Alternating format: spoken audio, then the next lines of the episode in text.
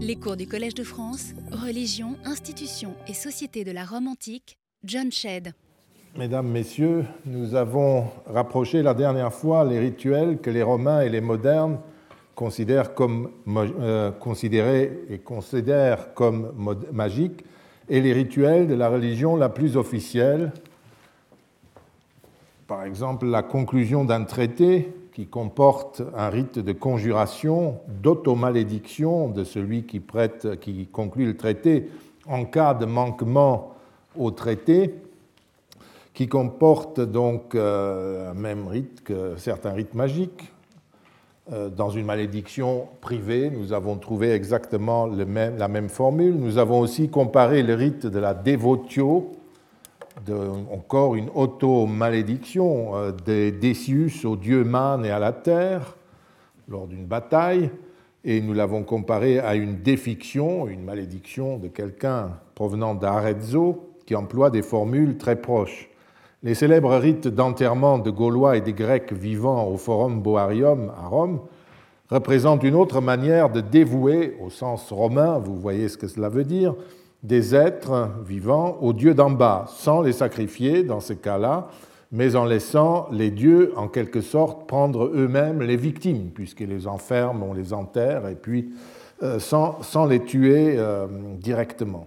Enfin, nous avons cité, c'est un registre euh, identique, un oracle provenant des pays Apollon, un oracle de l'Apollon de Claros, qui conseille à une cité donnée d'Anatolie d'introduire l'Artémis d'Éphèse, qu'il appelle la forme d'Artémis, la forme éphésienne euh, d'Artémis, pour les aider à combattre le sorcier qui, euh, d'après l'opinion commune euh, apparemment, par ses malédictions, avait provoqué une pestilence dans la cité.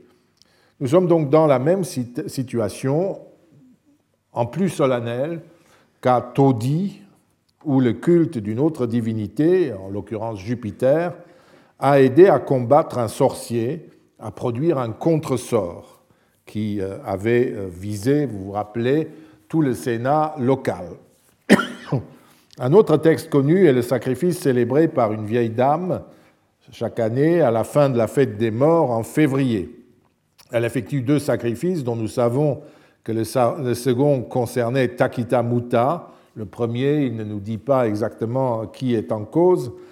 Euh, le second, donc Takita Muta, cette déesse qui faisait taire les bavards et les bavardes, et offrait pour cela dans le feu un poisson, être muet par nature et connu comme substitut humain dans d'autres rites, en lui collant et en lui cousant en plus la bouche.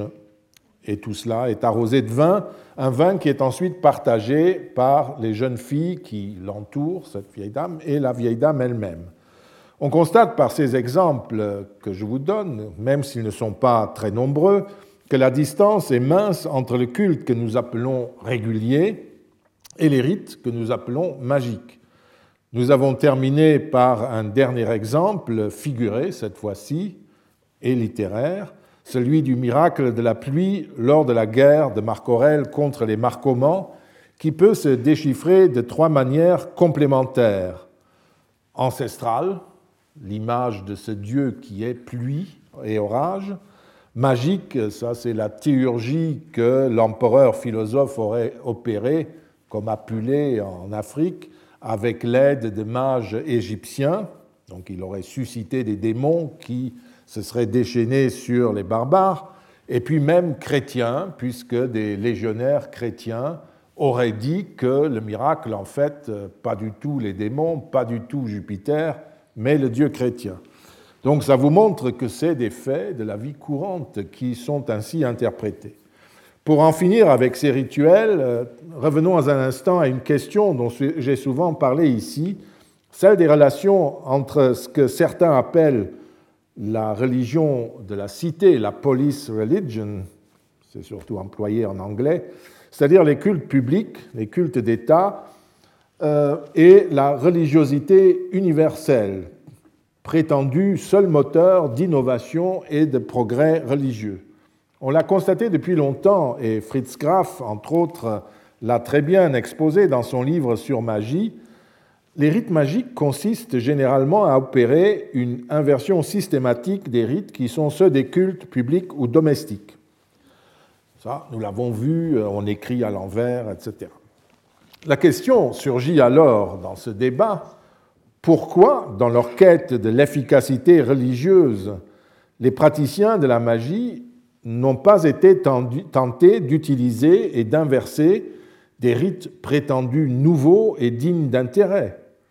Pourquoi n'ont-ils pas eu recours au culte qui était extérieur à la tradition rituelle du polythéisme ancestral, en utilisant notamment les rites qui pouvaient leur permettre d'accéder directement au Dieu, de créer une union mystique avec la divinité, puisque, d'après ce qu'on nous raconte, c'est ça à quoi ils aspiraient. Pourquoi pas les dieux orientaux, comme certains disent? Pourquoi pas les dieux égyptiens, alors que la magie vient d'Égypte? Eh bien non, euh, ce ne sont pas ces divinités, ni même le renversement pour être plus efficaces de leur rite. Pourquoi se sont-ils contentés d'exploiter, en suivant les modalités locales et traditionnelles, les modes cultuels qui étaient ceux du polythéisme de toujours, comme on l'a d'ailleurs fait depuis au moins le IIIe siècle avant Jésus-Christ en Italie et à Rome? À mon avis, la réponse est claire. C'est parce qu'il ne faut jamais oublier que pour les anciens, la religiosité, pour employer un terme moderne, c'était essentiellement cela. C'était ces rites et ce formalisme ancestral, et non je ne sais quelle nouvelle religiosité qui comptait. Quand on faisait un acte religieux, on recourait à la tradition rituelle des ancêtres. Point.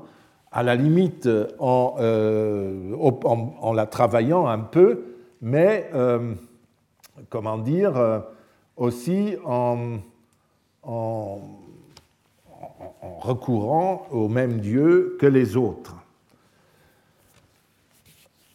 Laissons maintenant la magie et essayons de voir euh, comment les individus agissent euh, au-delà de la famille, mais toujours en cadre de communautés privées. La société antique à Rome, comme dans l'ensemble du monde romain, connaissait le phénomène social des associations, appelées tias, collèges, corps ou ordres, ordo, ou plus simplement désignés comme ceux qui font quelque chose, ceux qui battent le fer, ceux qui transportent le vin, etc. Qu'il s'agisse là d'une activité sociale euh, ou d'une activité professionnelle. Les associations sont une composante importante de la vie privée, notamment dans les couches moyennes et inférieures de la société romaine, dans la mesure où l'individu adhérait souvent de propos délibérés à ces groupements. Il est vrai que le déterminisme professionnel ou familial pouvait imposer l'entrée dans ces corps. Il reste cependant que c'est très souvent par choix personnel que l'individu entrait dans ces associations, par exemple quand il s'établissait dans une autre ville que son lieu d'origine. Un fils euh, de boulanger, il est vraisemblable qu'il prenne la place de son père dans l'association des boulangers avec lesquels euh, il aura euh, noué très tôt des rapports mais vous verrez que malgré tout, ce sont toujours des choix.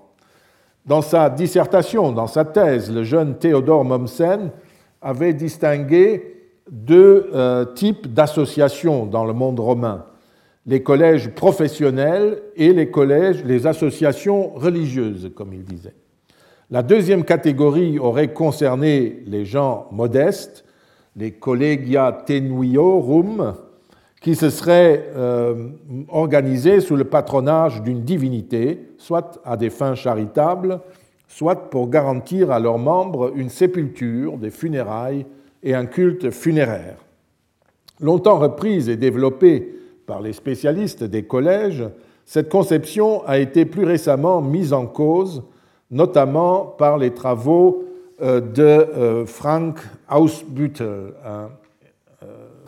à Francfort thèse en allemand, il ressort de son examen que les collegia tenuiorum des humiliores, euh, qui correspondent dans la langue des juristes du Haut Empire au collège donc des humiliores, c'est-à-dire des citoyens humbles appelés euh, inférieurs, euh, par opposition aux honestiores, aux citoyens honorables. En fait, tous les collèges qui fussent professionnels, fonctionnels ou autres entretenaient des liens avec des divinités et avaient des devoirs religieux. Et il faut corriger sur cela Théodore Mommsen. Indépendamment de ce fait, il pouvait arriver que certains de ces collèges se chargent des honneurs funéraires dus à leurs membres, en particulier effectivement dans les milieux plus modestes où il n'y avait personne. Les esclaves ou les affranchis n'ont pas de famille, littéralement, puisque leur famille, c'est leur patronus, mais parfois ils sont seuls et ils n'ont plus de liens familiaux autres que ceux avec ceux qui les entourent, les compagnons d'esclavage ou les affranchis. Et donc c'est dans les collèges qu'ils peuvent avoir une vraie vie euh, funéraire, si vous voulez, les honneurs funéraires qui les font survivre au-delà de la mort. La distinction établie, mais ça c'est un service que le collège rendait banalement, n'est-ce pas, à ses membres. La distinction établie par Mommsen a trouvé une nouvelle vie à travers une théorie qui prétend l'appliquer à l'Égypte romaine. Dans ce haut lieu du monachisme chrétien existait, si l'on suit euh, Eva Euh, des groupes de gens qui s'unissaient et acceptaient une certaine forme d'organisation afin de mener une vie religieuse commune, mais qui ne brisait pas leur lien avec le monde. Ces associations religieuses, indépendantes des confréries monastiques, mais vous voyez très bien ce qui est derrière euh, ce concept, sont mises en relation par euh, Michel Mouzinski avec les associations égyptiennes antérieures, plus anciennes. Apparu, écrit-il, dans euh, le courant de la 26e dynastie, ces confréries, je ne sais pas comment ça se présente, prononce, seraient une création égyptienne, traduisant peut-être le désir de la population d'affirmer son identité culturelle face à l'afflux plus ou moins massif d'étrangers, les Grecs, dans la vallée du Nil et son désarroi devant une religion archaïsante qui ne fournissait pas de réponse à ses aspirations profonde. Cette reconstruction dialectique marquée du sceau de l'idéalisme romantique dont nous avons souvent parlé ici, hein, vous pouvez le mettre dans toute une liste de citations toujours pareilles, suffit à dévoiler l'orientation christiano-centrique de cette approche des associations égyptiennes. On peut en effet s'interroger sur la réalité du prétendu désarroi des Égyptiens devant leur religion archaïsante. La même réaction a été attribuée par les modernes, vous le savez, aux Grecs et aux Romains des époques classiques et hellénistiques. Le jugement négatif ainsi porté sur le ritualisme polythéiste de l'Égypte vient essentiellement de la méconnaissance du ritualisme et de la réduction de tout sentiment religieux à une euh, piété intériorisée du salut de l'âme. Quoi qu'il en soit, l'arrivée des Grecs et des Ptolémées n'aurait apporté, si l'on suit M. Moussinski, que des changements légers. Les associations religieuses seraient donc des associations volontaires à fin religieuse et n'auraient rien de commun avec les associations professionnelles qui seraient de leur côté purement grecques et décadentes, donc insatisfaisantes. Expression de la spiritualité égyptienne déterminée par la recherche d'une nouvelle religiosité d'un côté manifestation du ritualisme creux des Grecs et des Romains, bien sûr, de l'autre. La proximité entre ces deux types d'associations aurait toutefois provoqué des contaminations entre le deuxième siècle avant et le troisième siècle après Jésus-Christ, et les associations professionnelles se seraient peu à peu déguisées en confréries religieuses. Cette concession faite par Musinski révèle déjà à elle seule qu'il est en fait impossible de retrouver parmi la foule des associations gréco-romaines la catégorie euh, définie par Musinski. Celui-ci passe rapidement sur cette reconstruction et sur les problèmes euh, qu'elle suscite immédiatement pour avouer ce qui l'intéresse au premier chef, découvrir dans les associations religieuses de l'époque tardive en Égypte les prédécesseurs des communautés monastiques même s'il n'était jamais question dans les associations antérieures, qui seraient un peu le modèle de, ce revival, de célibat, d'ascèse, de communauté des biens et de vie recluse. David Frankfurter dans sa religion en Égypte romaine, a clairement démontré l'inanité de ce genre de reconstruction. Non seulement les cultes égyptiens prétendus archaïsants ou archaïques, décadents, n'avaient pas du tout déçu, les Égyptiens, car ils les continuaient jusqu'au 4e, 5e siècle de l'ère chrétienne. Mais les associations égyptiennes en question ne constituaient pas exactement des associations volontaires à fin religieuse, comme dit Madame Vitsupska. Euh, ces associations, ces sunodoi, euh, regroupaient généralement des prêtres et des aides rituelles mineurs d'un culte égyptien local. Par exemple, euh, la synodos de Deir el-Bari en Thébaïde, où vous avez les inscriptions de bataille publiées par Bataille, comprenait exclusivement des Égyptiens, même si la langue de l'association était désormais, comme euh, partout en Égypte, les Grecs. Frankfurter cite encore d'autres exemples de synodoi réunis dans des contextes les plus indigènes possibles autour du culte de divinités exclusivement égyptiennes. Ce qui prouve que les Égyptiens n'avaient pas perdu confiance dans leur religion et qu'ils avaient parfaitement assimilé, par ailleurs, le système de l'association de type grec. Car c'est ainsi qu'on s'organisait désormais quand il fallait euh, se réunir, s'organiser socialement. Et ce n'était pas seulement le personnel sacerdotal comme Deir al-Bani, euh, al-Bari, qui euh, est fonctionnel des temples qui se réunissaient dans ces associations. À la fin du IIIe siècle après Jésus-Christ, on trouve aussi, comme ailleurs, dans, partout ailleurs dans le monde romain, des groupes professionnels organisés autour du culte d'un dieu local.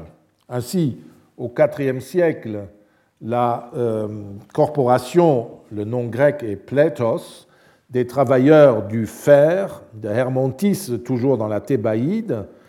Donc, euh, ainsi, cette corporation faisait-elle chaque année un pèlerinage au même temple de Hatshepsut, euh, si ce n'est pas décadent, n'est-ce pas euh, Enfin, si c'est dépassé, euh, cet exemple prouve tout le contraire, toujours à Deir al-Bari, pour y célébrer un sacrifice et un banquet, comme c'est la règle normalement dans une association. Donc non seulement ils vont dans un vieux lieu de culte et ils y célèbrent ce qui euh, se fait dans toutes les associations professionnelles, sociales, tout ce que vous voulez. Frankfurter mentionne d'autres exemples que je ne veux pas développer. Vous pouvez trouver cela dans son livre si vous voulez. L'important est que ces témoignages montrent clairement qu'il n'est d'aucune manière question dans ces synodoi de confréries à la recherche d'une nouvelle religiosité. Au contraire, nous trouvons la même image que dans le reste du monde romain, même dans le monde latin, qui nous intéresse surtout ici, où le personnel religieux fonctionnel, aussi bien que les, autres métiers, s'organisait en collège, en association, en corps, tout ce que vous voulez, autour d'un culte, et ils le font, comme partout ailleurs, en relation avec des divinités ancestrales. Ces associations sont donc du même type que celles de toutes les, euh, que toutes les associations, que celui de toutes les associations des Grecs et des Romains, et ne traduisent en rien une nouvelle spiritualité égyptienne face à la vieille religion et au ritualisme gréco-romain. Et bien entendu, il est aussi illusoire d'imaginer que des associations professionnelles se seraient déguisées en confréries. Pour quelle raison l'auraient-elles fait Pourquoi se déguiser? Le cas de l'Égypte offre un exemple très clair des erreurs auxquelles une approche anachronique et superficielle peut conduire. Comme je l'ai déjà dit, l'interprétation des associations religieuses telle qu'elle a été faite pour l'Égypte est une conséquence de l'ancienne distinction de Mommsen, qui voyait d'un côté des collèges à vocation religieuse et de l'autre euh, des collèges professionnels à vocation, disons, laïque, dirions-nous aujourd'hui. Ce mythe historiographique a été déconstruit depuis longtemps par des travaux aussi différents, je vous en ai déjà montré euh, en citant Mommsen, que ceux de Jean-Pierre Waltzing, qui a fait euh, un énorme pavé sur les, collèges et les associations, par Arthur Darby Nock, spécialiste de l'époque hellénistique, et les livres récents publiés par Onno van Neef, John Kloppenborg et Stephen Wilson. Il n'est guère utile de répéter ce qui a été excellemment établi par ces auteurs.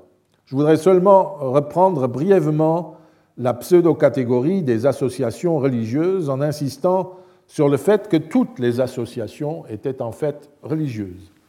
Il y a longtemps, Gaston Boissier euh, avait déjà constaté que, je cite, toutes les fois que des individus isolés, c'est ça qu'on chasse au cours de ce cours, comment se comportent les individus isolés. Donc toutes les fois que des individus isolés se groupaient pour former une association, eh bien, ils se réunissaient autour du même autel. La divinité qu'on y adorait devenait le centre et le lien de la société nouvelle et lui donnait ordinairement son nom, l'association de Mercure, l'association de ceux qui vénèrent Hercule, etc. Donc vous voyez, 1906, on a fait des progrès. Hein. Comme dans les villes, là où les divinités en question étaient considérées comme faisant partie des membres de cette association. Et une partie des activités du groupe concerné consistait à les rendre présentes par des rites et à les honorer. En effet, ces divinités servaient en quelque sorte de garantie, de référence et de patron suprême, immortel, surpuissant à cette communauté.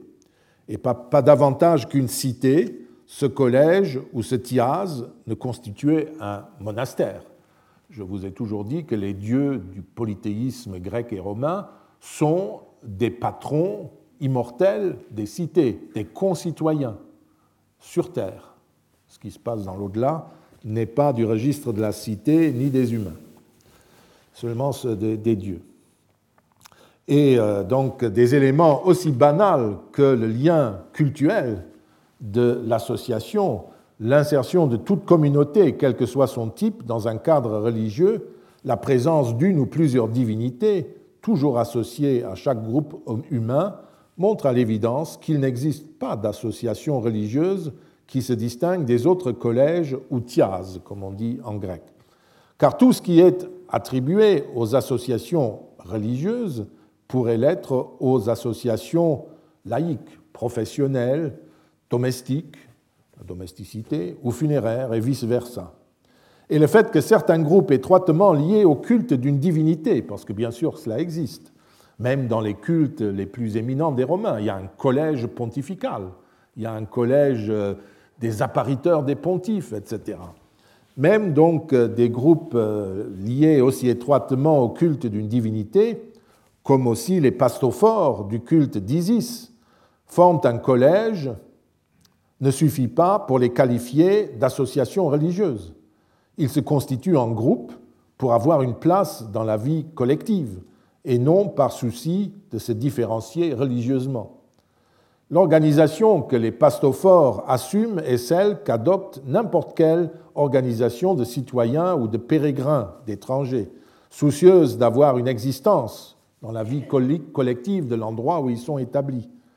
Et quel que soit l'arrière-plan indigène et l'origine historique de telle ou telle association, qui sont d'ailleurs généralement impossibles à définir sans ambiguïté, la forme qu'elle prenait était celle des associations gréco-romaines et presque toujours, c'est la seule forme qui nous soit perceptible de l'organisation des organisations sociales.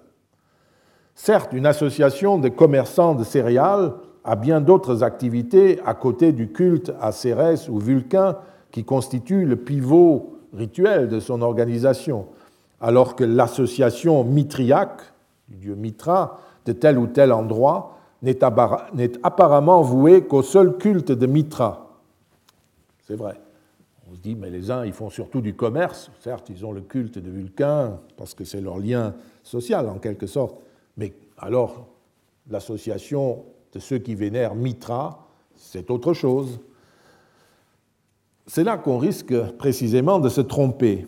Telle association vénérable de commerçants peut d'abord très bien avoir depuis longtemps perdu sa fonction professionnelle et se réduire en fait à une brillante association de notables, comme le Rotary Club. C'est par exemple le cas des collèges de Fabry ou de Dendrofort, porteurs d'arbres, dont on ne sait, pas, sait toujours pas très bien ce qu'ils recouvraient.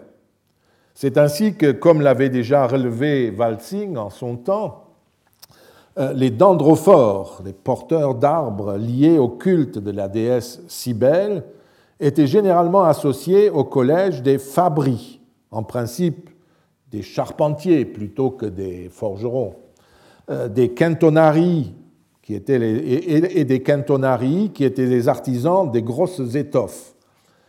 Et il arrive qu'on parle à leur propos de trois collèges, les dendrophores, les fabris, les cantonarii. Ils ont souvent les mêmes patrons dans une ville donnée, les mêmes chefs, s'unissent pour rendre des honneurs funèbres à l'un des leurs, rendent ensemble hommage à des personnages importants de la cité, et ces trois collèges peuvent recevoir ensemble des libéralités.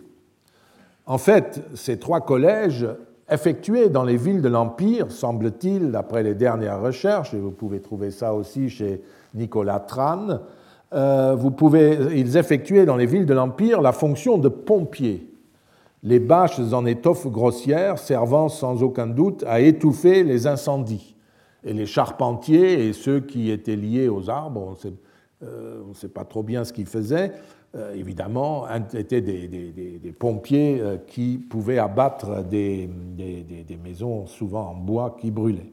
Il est pourtant indéniable que les dendrophores avaient une fonction religieuse plus affirmée que celle de leurs deux partenaires, puisqu'ils participaient à la fête annuelle de la déesse Cybèle, de la mère des dieux, de la grande mère.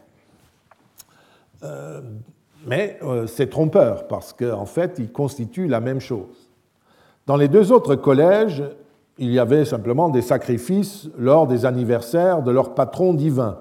Ainsi, à Ravenne, euh, le grand collège des Fabris avait reçu une somme dont les intérêts étaient distribués chaque année aux décurions du collège. Hein. Un collège est comme une petite république. Il y a un sénat, c'est-à-dire une assemblée, ici de décurions, euh, qui donc était distribué euh, chaque année euh, aux décurions du collège le jour de la fête traditionnelle de Neptune, le 23 juillet. Cette distribution se faisait dans le temple de Neptune, financé par le donateur, un certain Lucius Publicius Italicus, un affranchi qui était lui aussi membre du collège et qui avait même été honoré des ornements de décurion dans celui-ci. Il a été décurion d'honneur en quelque sorte. Ce patronage divin euh, de Neptune était en quelque sorte attendu à Ravenne, qui était, euh, comme vous le savez sans doute, une grande base de la flotte romaine euh, de l'Adriatique, où beaucoup de fabris de charpentiers devaient être en fait des fabri nawales, des euh, charpentiers ou ouvriers de marine, de chantier naval. Et les Neptunalia étaient, selon toute évidence, l'anniversaire du collège. Mais cela n'en fait pas pour autant une association religieuse, pas davantage que le service pendant une fête de l'année d'une partie d'eux ou d'un collège séparé, comme d'Androphore, ceux qui font entrer les arbres dans la ville lors de la fête, euh, ne sont pas non plus euh, une association religieuse, mais ils font partie de ces trois collèges. D'autre part, une association mitriaque du dieu Mitra peut certes être un organisme qui permette aux dévots de Mitra de, tel ou tel lieu d'avoir une existence juridique et de s'administrer efficacement. Euh, efficacement et ils peuvent aussi euh, parcourir tous les grades d'initiation qui caractérisent les euh, associations de Mitra. Il est néanmoins tout à fait possible, et souvent c'est le cas, que cette association mitriaque réunisse en fait les fonctionnaires des douanes, par exemple, du lieu en question, comme c'est le cas à Vratnik en Dalmatie, euh, siège des douanes de l'Illyrie l'ex-Yougoslavie. La même question se pose pour le collège des pastophores. Comme c'était le cas en Égypte, ils étaient toujours attachés au service d'un temple d'Isis. Et même s'ils étaient recrutés et investis dans leurs fonctions d'une manière différente de celle des deux autres collèges que j'ai cités, les dendrophores ou euh, l'association mitriaque, il constituait le personnel cultuel du temple d'Isis, ou plutôt des temples d'Isis, À Rome, par exemple, on trouve plusieurs allusions concernant des groupes religieux isiaques. Une fois de plus, le roman d'Apulée, que nous avons déjà vu, fournit des informations très précises. Lucius, le héros des Métamorphoses, décrit, à la fin du roman, sa carrière parmi les adeptes du culte d'Isis et Osiris de la manière suivante. Une fois qu'il eut été initié au culte d'Osiris à Rome, le dieu, quand il s'était déplacé euh, de Corinthe à Rome, le dieu lui apparut dans son sommeil. Ne voulant plus me voir mêlé au commun dans l'exercice de son culte, raconte Lucius, il me fit entrer dans le collège de ses pastophores, donc les dignitaires du culte, et m'éleva même au rang de décurion quinquennal. Décurion est celui qui euh, l'est pour cinq ans ou qui a une fonction spéciale euh, chaque cinquième année.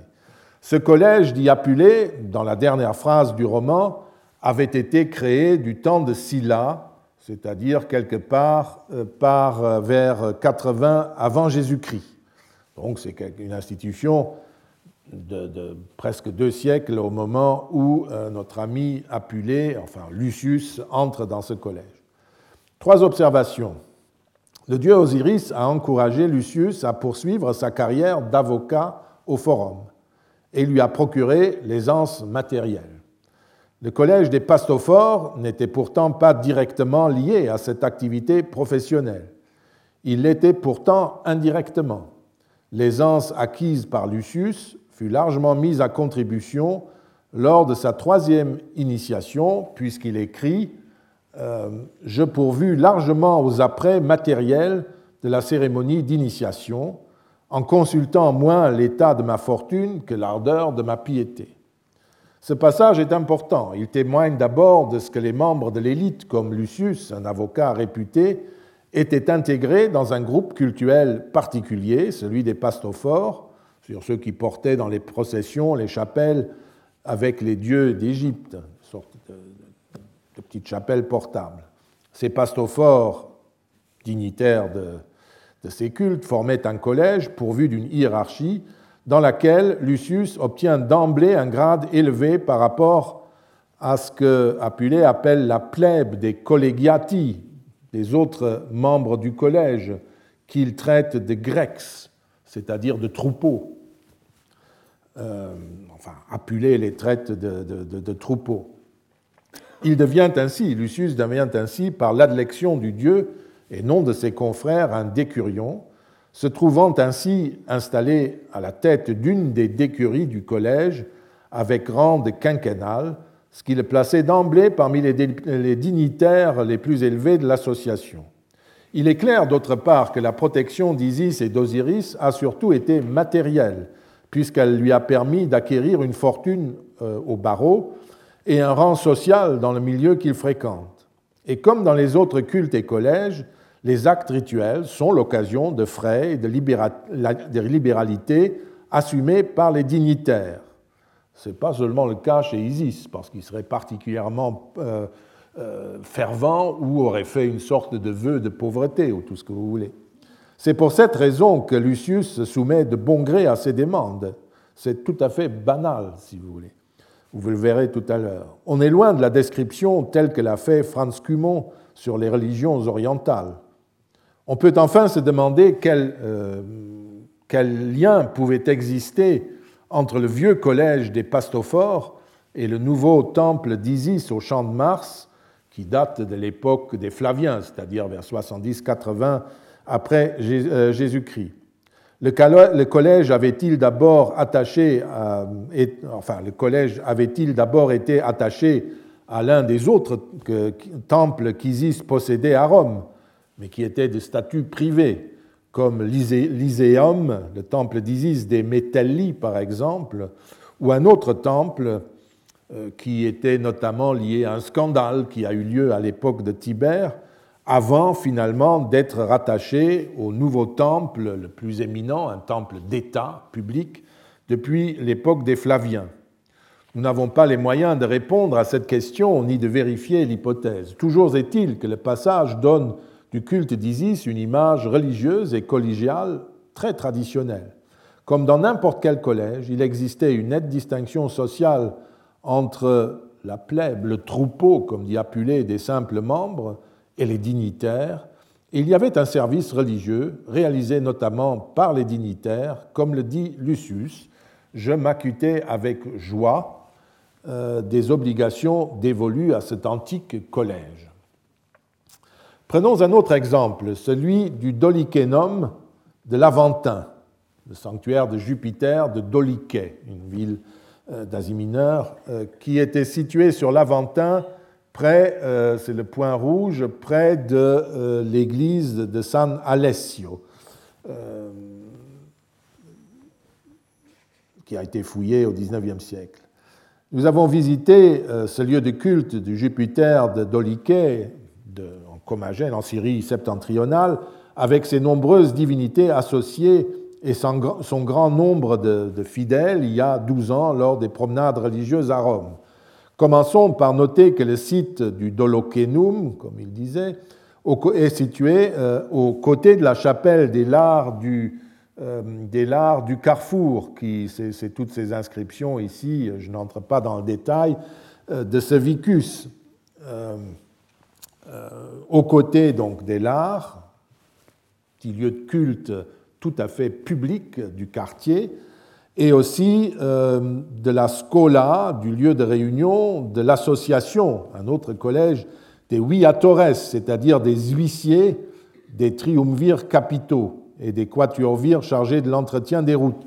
Ce sont les trois, les trois hommes qui, se chargent des exécutions capitales et les quatre hommes qui sont chargés de l'entretien des routes de Rome. C'est le premier grade des magistratures sénatoriales qui mènent au Sénat.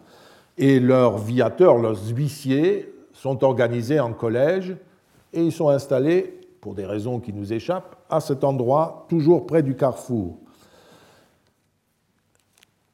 Et euh, manifestement, euh, cette euh, constellation d'associations au même endroit, de lieux de culte, met en évidence la proximité du collège de Jupiter d'Olichénus avec les autres collèges et leurs lieux de culte en cet endroit central. Ce collège se considérait manifestement comme l'un des leurs. Et nous savons des membres de ce collège, ce que nous savons des membres de ce collège renvoie à la Syrie aussi. Je n'entrerai pas dans le détail de la hiérarchie des, dirigeants de l'association dont une salle à manger, voilà, une maquette, a été retrouvée. Nous retrouvons, comme chez Isis, l'intervention du dieu dans le recrutement du collège. Vous voyez, c'est comme chez Mitra, une salle de banquet. Et euh, dans cette grande inscription, donc, nous avons euh, toute une série euh, de descriptions de, du recrutement ou de la manière dont le dieu intervient. Cette inscription rappelle la dédicace d'une tabula, d'une plaque, avec un proskénium et des colonnes, et mentionne que cette dédicace est faite ex praecepto Iovis optimi maximi doliceni aeterni, sur l'ordre de Jupiter, très bon, très grand, Dolichenus éternel. Et puis la liste des, dignitaires, patrons et bienfaiteurs du collège est en fait choisie, non pas par les autres membres, mais dans ce cas par le Dieu lui-même, ceux que Jupiter, etc., a élus pour être à son service.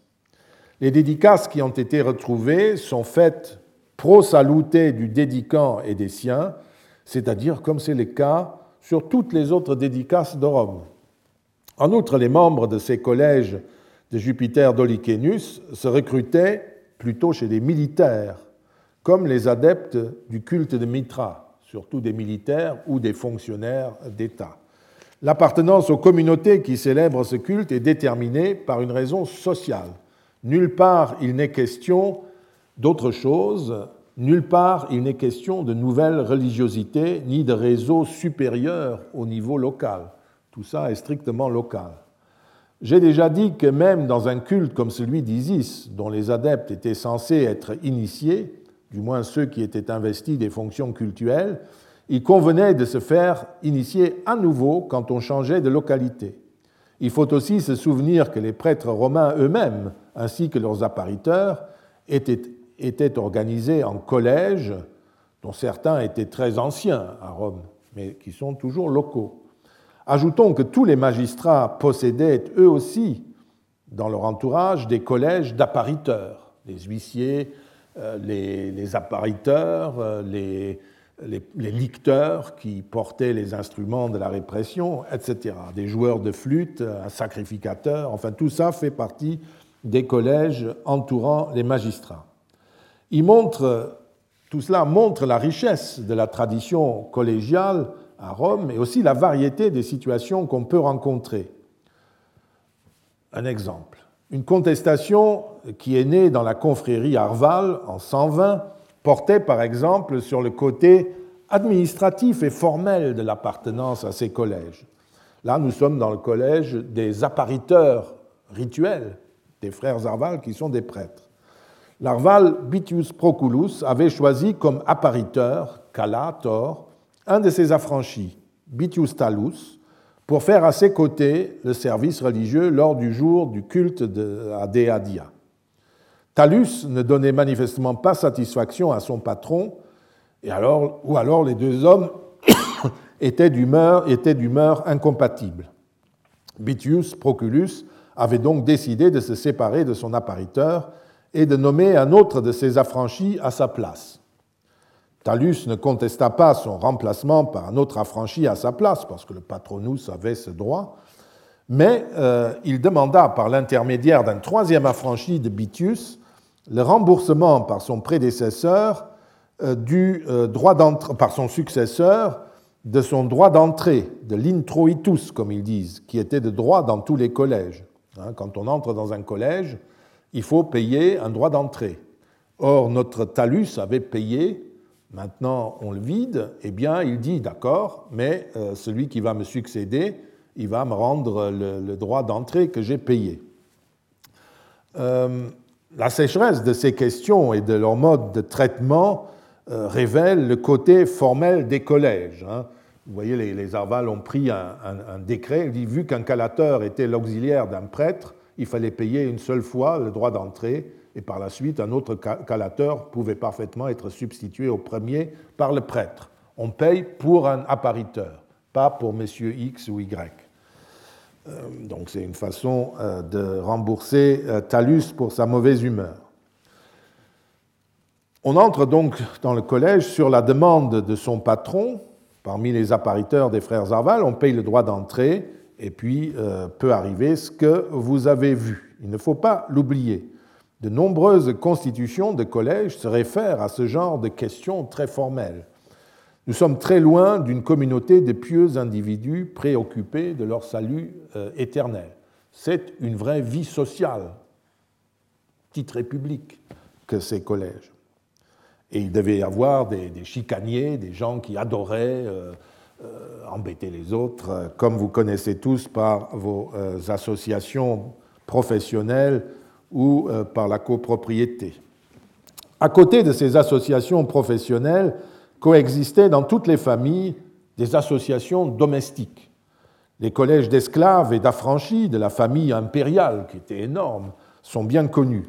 Dès le début, ces collèges sont très euh, structurés, comme le montre cette euh, carrière collégiale d'un affranchi de Tibère.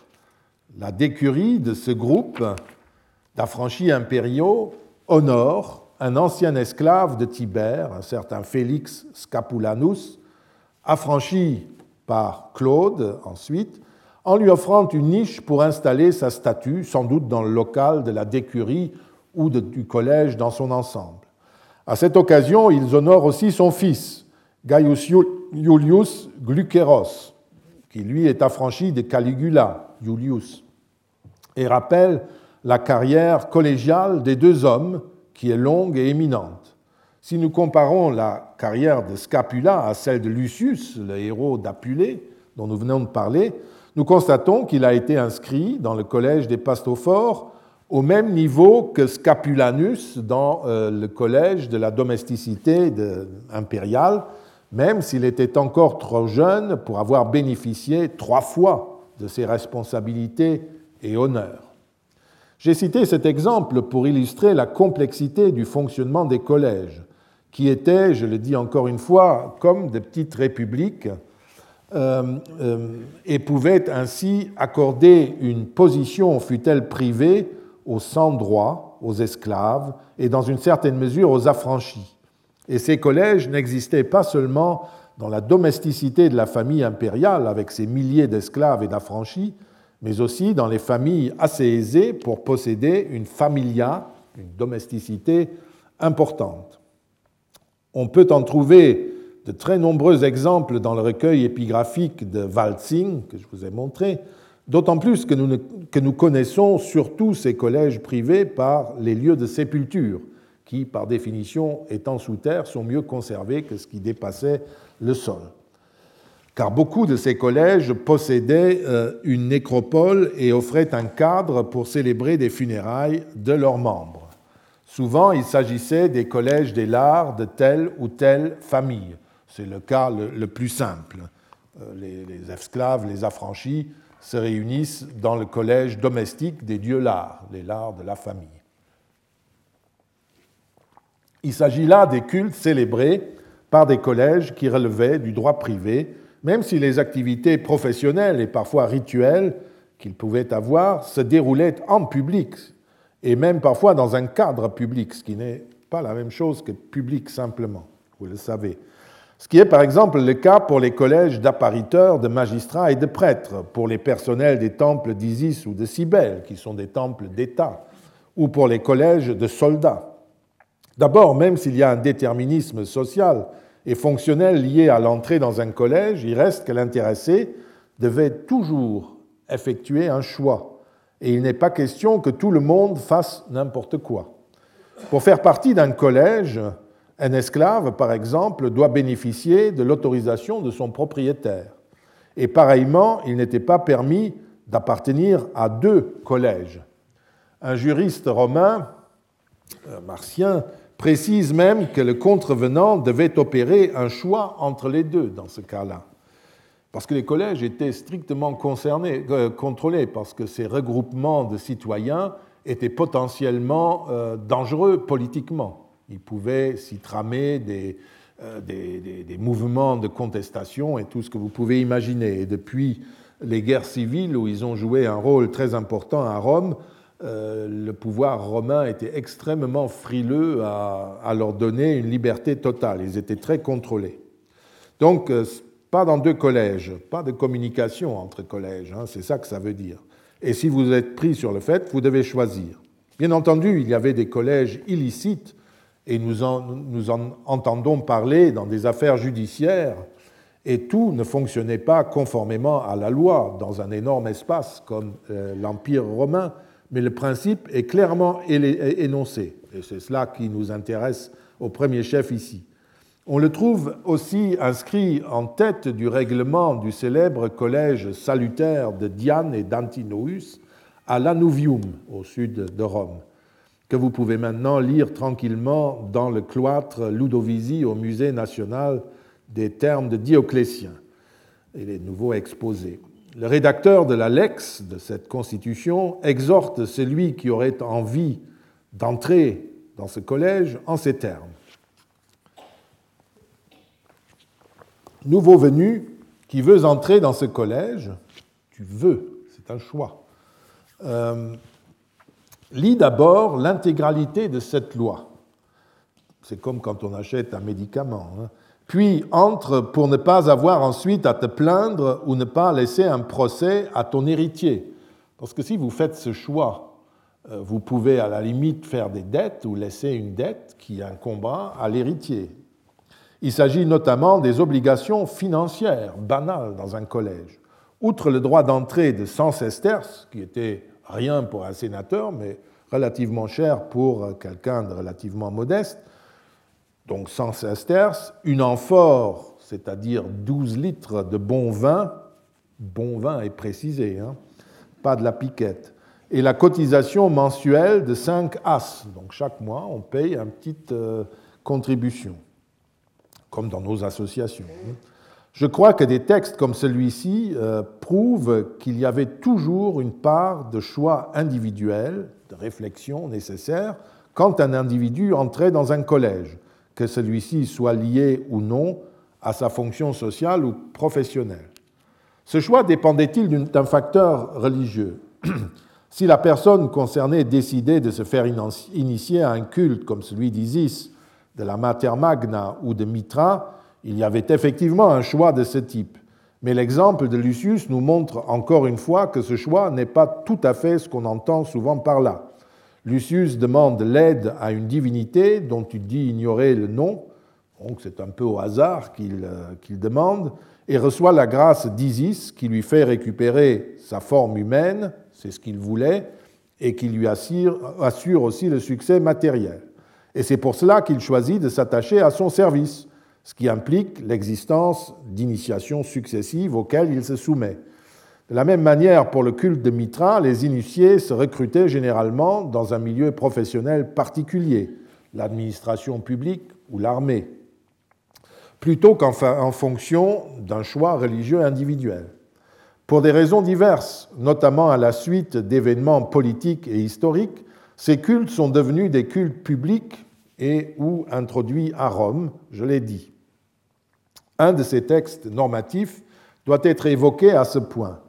Les collèges étaient depuis des guerres civiles suspects euh, aux autorités romaines, même s'ils ont été euh, à nouveau autorisés, mais solidement encadrés par Auguste.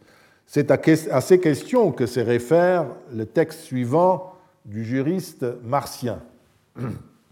Il est permis, écrit-il, aux petites gens de verser une cotisation mensuelle à condition qu'ils ne se réunissent qu'une fois par mois, afin qu'aucun collège illicite ne s'assemble sous un prétexte de ce type. Mais il ne leur est pas interdit de s'assembler pour raisons religieuses, à condition de ne pas convenir, contrevenir par là au senatus consulte interdisant les collèges. Je traduis religionis causa comme mes prédécesseurs par religion, euh, raison religieuse. Mais cette traduction n'est pas entièrement exacte. Je l'ai dit, est un des termes les plus difficiles à traduire en latin, et ceux qui ont peiné sur des versions latines le savent. Il faut notamment se détacher de notre habitude de potache, très répandue en France et dans les pays latins pour des raisons évidentes, de traduire ce terme comme tant d'autres par le terme homophone français.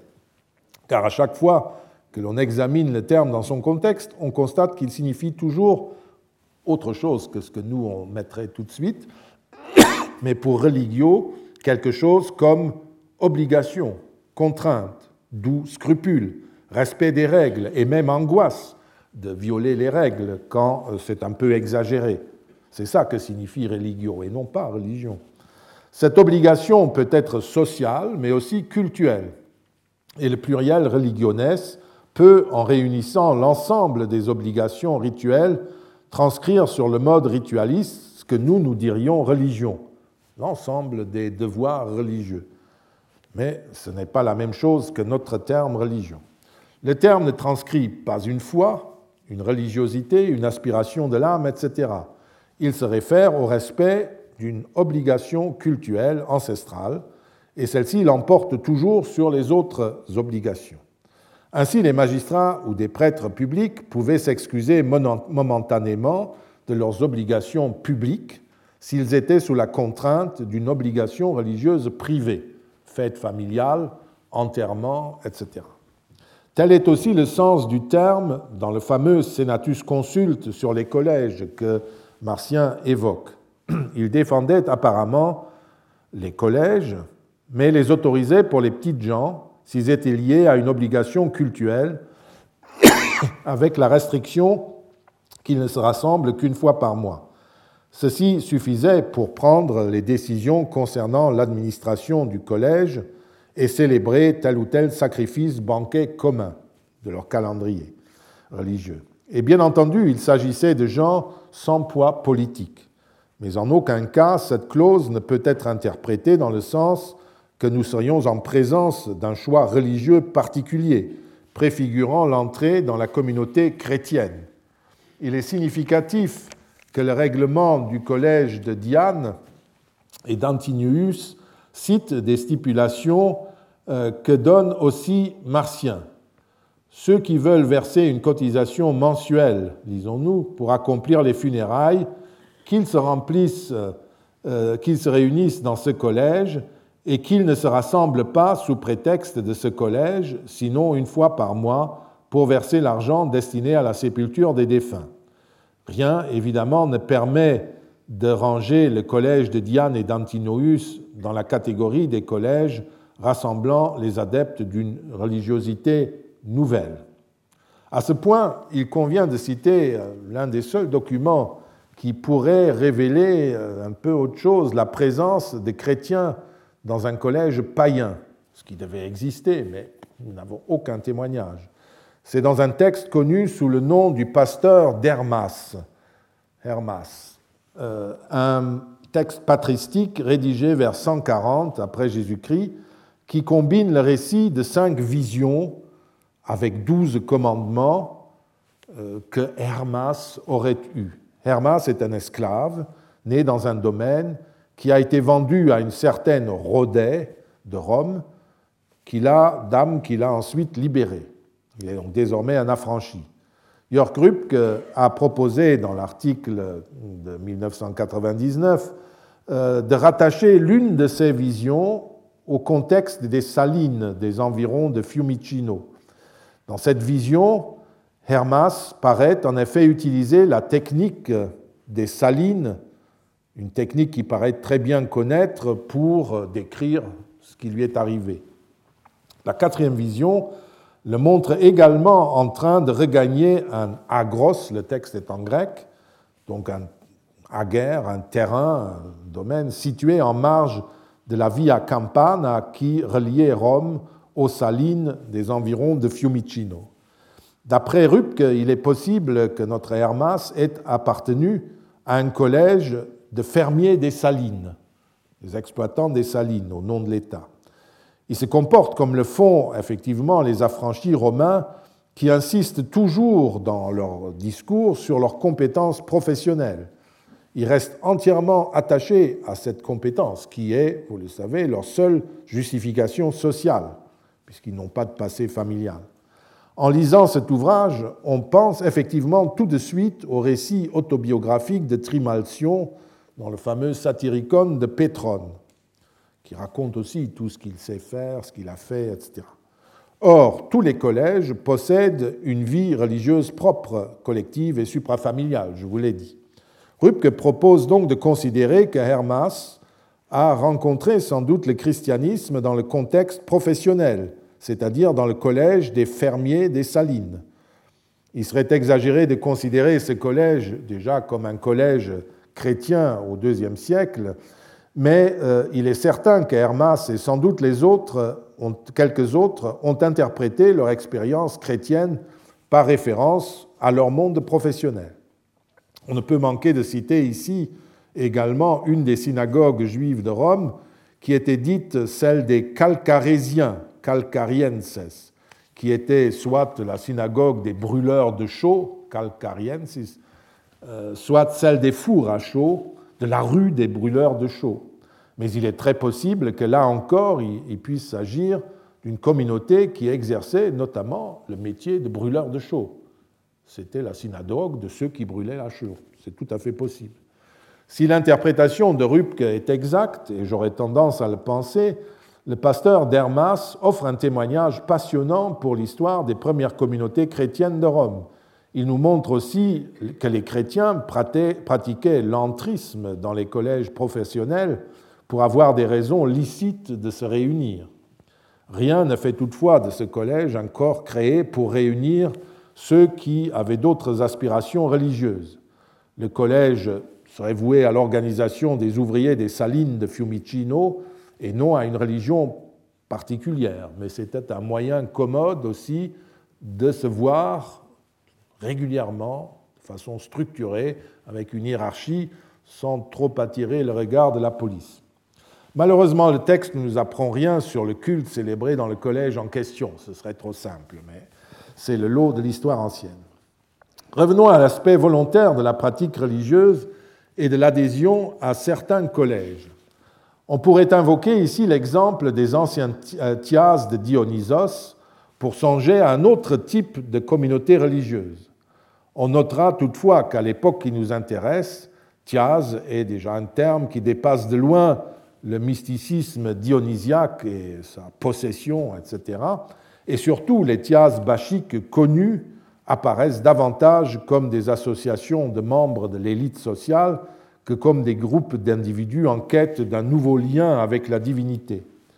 Dans un colloque sur les thias, nous avons à plusieurs présenté de tels thias bachiques, il y a déjà longtemps, euh, et euh, qui n'avaient rien de mystique, ni à Athènes, c'était Luigi Moretti, le père de Nanni, euh, qui avait présenté le, règlement des Yobakoi euh, athéniens, et moi-même, euh, je m'étais intéressé à un thias appelé thias d'Agrippinilla, situé dans une villa sur la via Prenestina, qui regroupait dans une famille sénatoriale l'ensemble de la domus et de la familia, non pas dans un simple culte des lards, mais dans un thias dionysiaque. L'inscription qui nous a fait connaître les membres de ce thias, euh, elle est difficilement lisible, mais c'est de tout petits caractères, c'est haut d'un mètre. Hein. Vous pouvez la voir aujourd'hui au Metropolitan Museum de New York. Et euh, elle vous montre tous les membres de ce thias, il y en a à peu près 400, qui possédaient tous et toutes une fonction rituelle. Les membres libres, c'est-à-dire des sénateurs qui étaient les maîtres de maison, jusqu'aux esclaves, tous et toutes avaient une fonction, euh, euh, une fonction euh, dans le culte dionysiaque. Cette grande famille sénatoriale des Pompéi Macrini, qui descendait de l'historien originaire de Lesbos, Théophane de Mytilène, l'ami de Pompée, eh bien, dans cette grande famille, le culte civique de leur cité, de leur île d'origine, le culte Dionysos, le culte d'État de Mytilène, servait modestement de culte domestique. Il est évident que l'appartenance à ce thiase ne dépendait nullement d'impulsions mystiques, mais des liens de famille et de domesticité. Il faut donc bien se résoudre à séparer la structure communautaire du contexte religieux proprement dit, et il ne sert à rien de chercher les origines de certaines coutumes religieuses judéo-chrétiennes dans les thias ou dans les collèges gréco-romains, dont les chrétiens ont d'ailleurs soigneusement évité au IVe, Ve siècle, quand le monde devenait chrétien, de reprendre la terminologie et les titres. Le livre édité par euh, John Kloppenborg et Stephen Wilson, que j'ai déjà cité, répond longuement à ce genre de questions, comme celle que j'ai évoquée aujourd'hui. Le groupe canadien qu'il dirigeait s'intéressait également aux problèmes modernes des sectes et de la définition de sectes par les sociologues. De ce fait, on trouve dans ce livre des rapprochements suggestifs avec les mouvements religieux ou sectaires actuels et des discussions sur la distinction entre nouveaux mouvements religieux et sectes. L'objectif de ce groupe de chercheurs était de comprendre jusqu'à quel point les communautés juives ou chrétiennes s'intégraient, jadis, dans le cadre de la vie communautaire gréco-romaine, dans l'Empire romain. Pour distinguer ces communautés des associations institutionnelles ou familiales, c'est le terme d'association volontaire, qui est aussi, enfin, qui est dans le titre, qui a été utilisé. Le recours à la notion d'association volontaire entre directement dans notre enquête. Je vous ai dit que c'est de toute façon toujours un choix, mais ici c'est autre chose.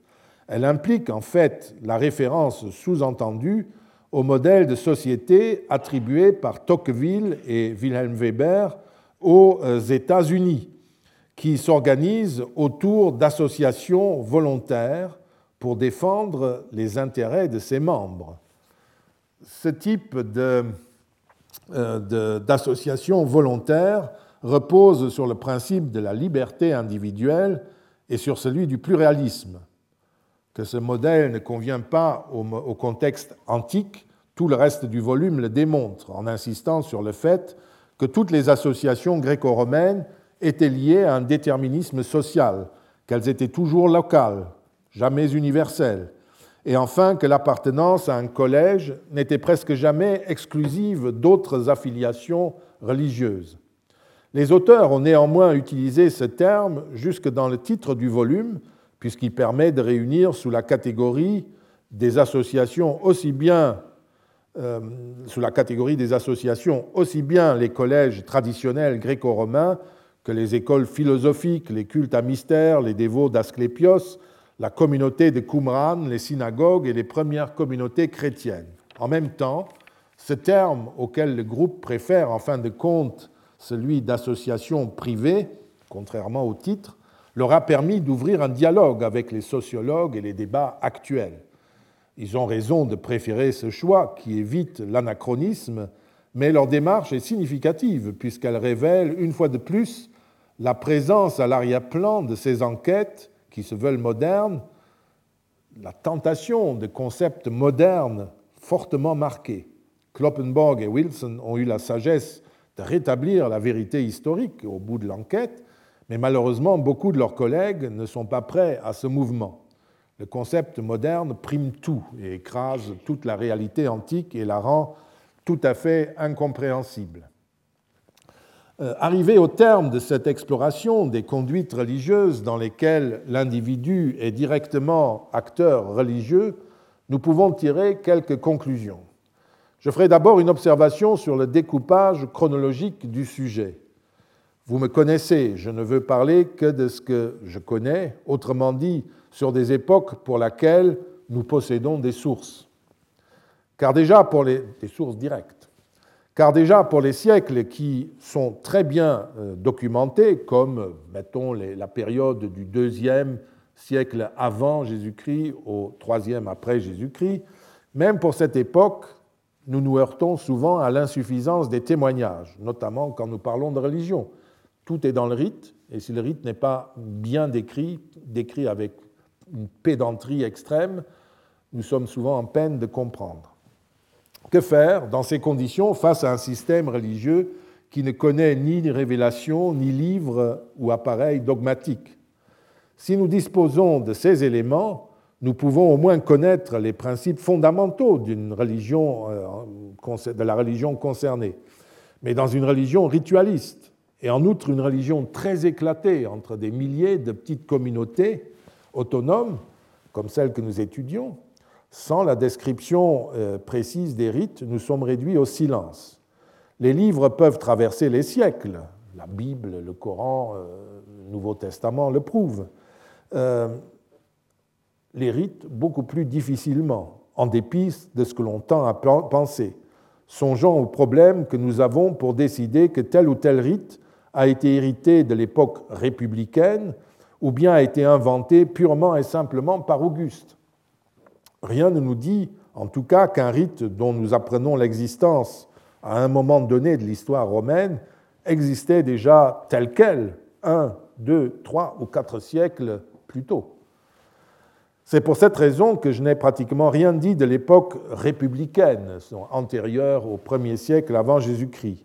J'ai une fois évoqué la loi des douze tables, mais je n'ai pas cité Plaute. J'ai parlé de Caton, mais pas Plaute, qui peut donner un témoignage important sur la vie religieuse au deuxième siècle avant Jésus-Christ, et qui sera d'ailleurs prochainement traité dans un article de l'archive für Religionsgeschichte qui paraît euh, en Allemagne. Euh, le problème avec ces documents, c'est que malgré le précieux témoignage de Caton, nous disposons de très peu de témoignages directs de la même époque.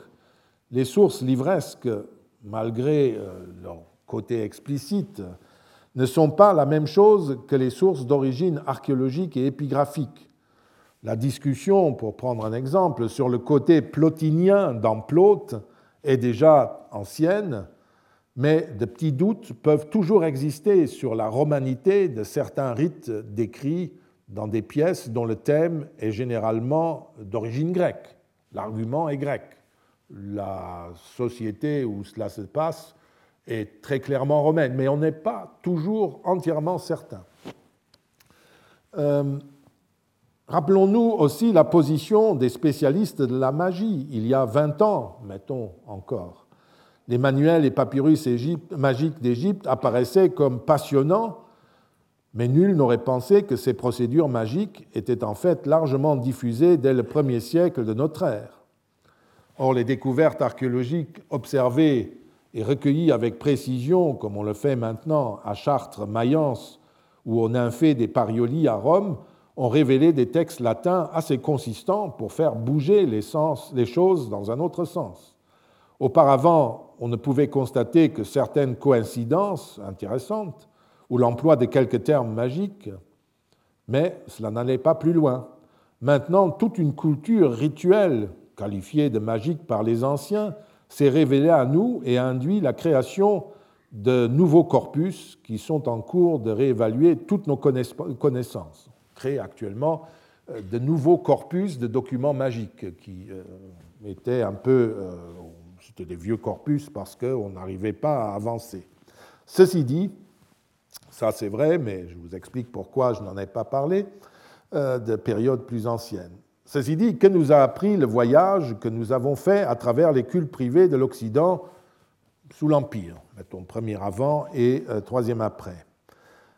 Jésus-Christ la première donnée frappante consiste dans le caractère presque toujours collectif, communautaire de la pratique religieuse privée. La majeure partie des obligations religieuses concernent la vie privée, où l'individu est seul acteur et où la res publica, l'État et sa religion n'ont aucun pouvoir. C'est vrai. Nous avons toutefois vu que cela n'implique nullement que l'individu est laissé à lui-même dans le contexte domestique il, n'y suit pas sa seule fantaisie et ses pulsions les plus intimes. Tous, du père et de la mère de famille, des enfants, des amis, des clientesses, jusqu'aux esclaves et affranchis, constituent une communauté, et la vie religieuse familiale s'exerce au nom de la famille et de ses amis et devant cette famille.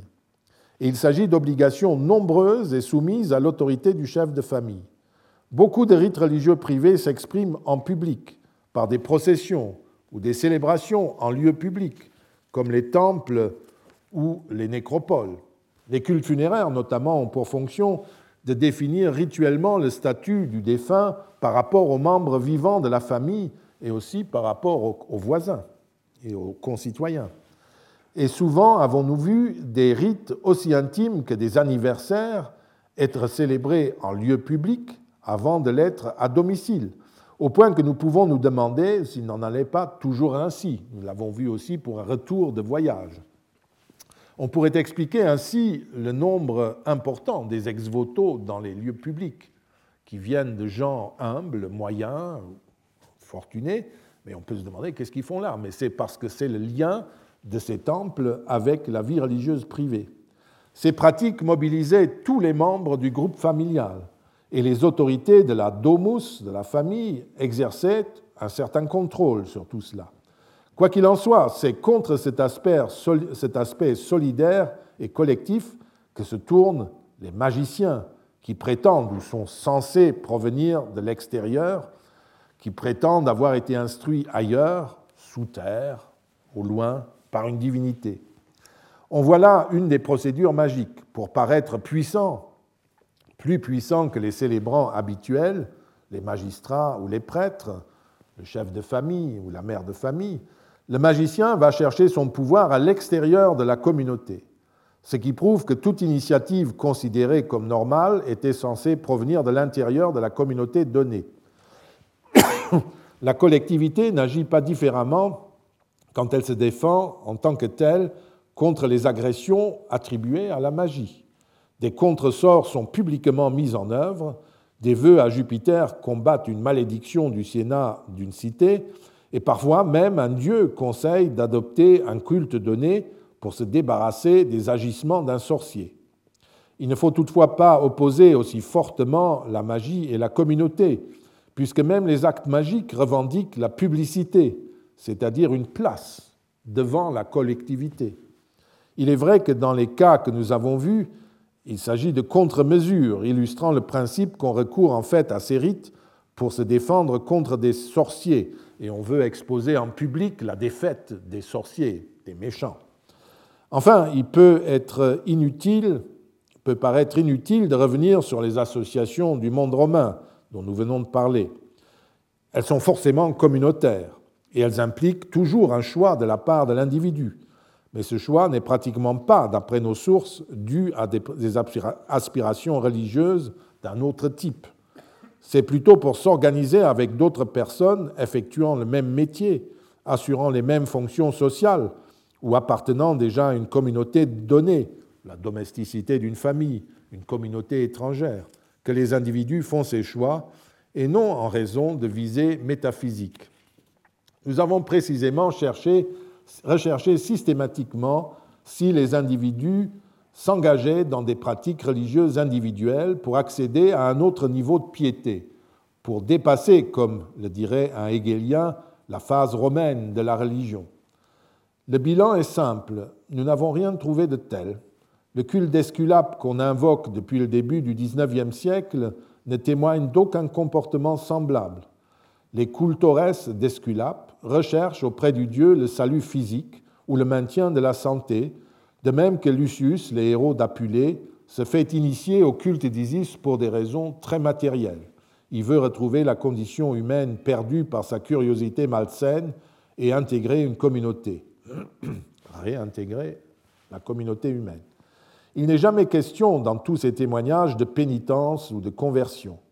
La vénération des divinités en cause n'est jamais pensée en dehors du contexte social.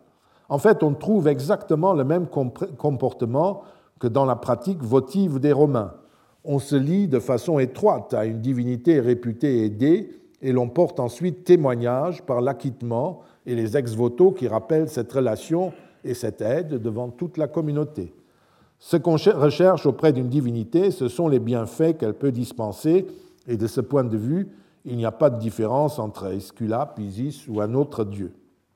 Et quand nous lisons dans les documents que le fidèle intervient ex iusu sur l'injonction d'une divinité, il ne s'agit nullement d'une nouveauté, mais d'une tradition bien établie depuis le début de notre ère au moins, et sans que cela traduise un appel particulier.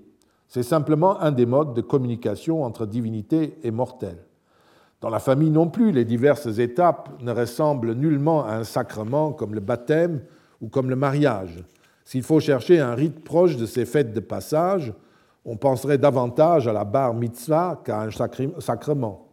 Les individus critiqués par le pseudo-Sénèque pour leur conduite superstitieuse au Capitole ne cherchent nullement de nouvelles sensations religieuses, mais répètent devant les dieux les rites du patronage que normalement les clients effectuaient devant leur patronie humain le matin. Ce qui ne peut être que ridicule, superstitieux aux yeux d'un membre de l'élite par sa naïveté et sa déconnexion de tout le groupe social. D'ailleurs, le concept même de la superstition ne se réfère pas à une nouvelle religiosité recherchée par les individus, mais à des pratiques rituelles excessives. Il faudra attendre les chrétiens pour que le terme prenne un sens nouveau et se réfère à des représentations religieuses erronées. Euh, alors que chez les Romains, c'est des conduites erronées, pas des croyances erronées. Les philosophes, quant à eux, cherchent également une familiarité poussée avec les dieux, mais ils le font pour comprendre par cette proximité le système des choses, pour combattre la maladie ou les catastrophes.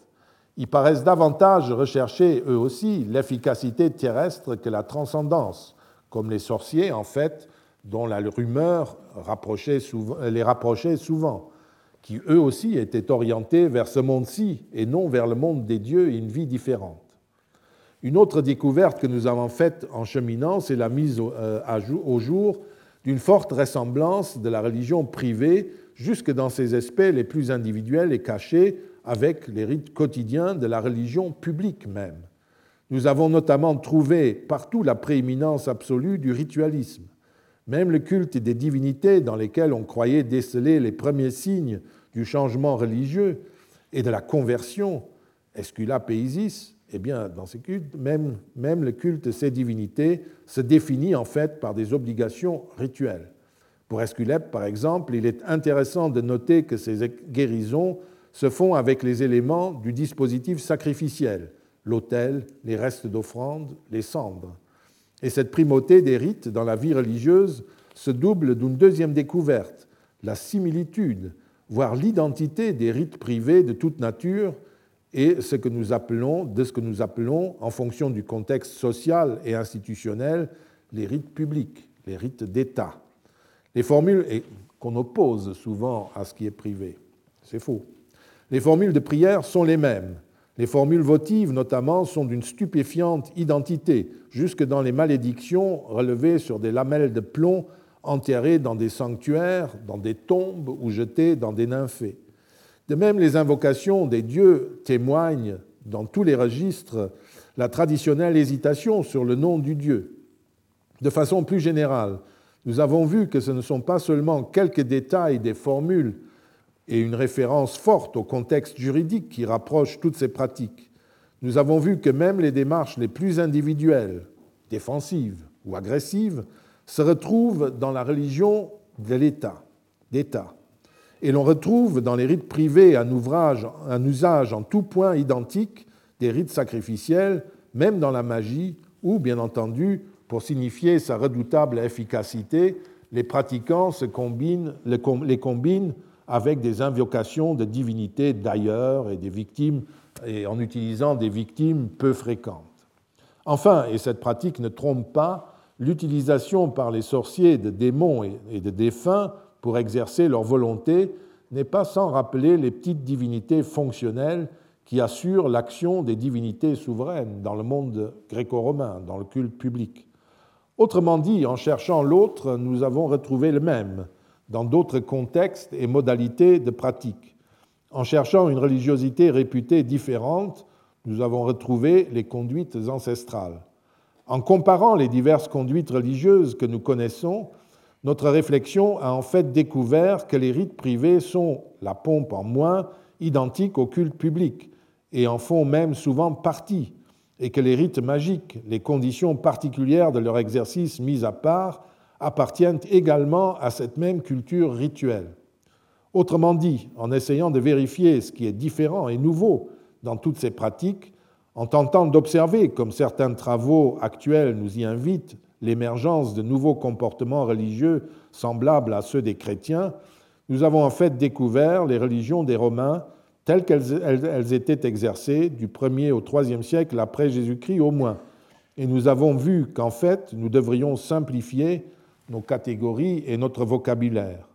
Au lieu de parler de religion publique, privée ou de magie, nous devrions simplement parler de religion et de piété des Romains. Je vous remercie.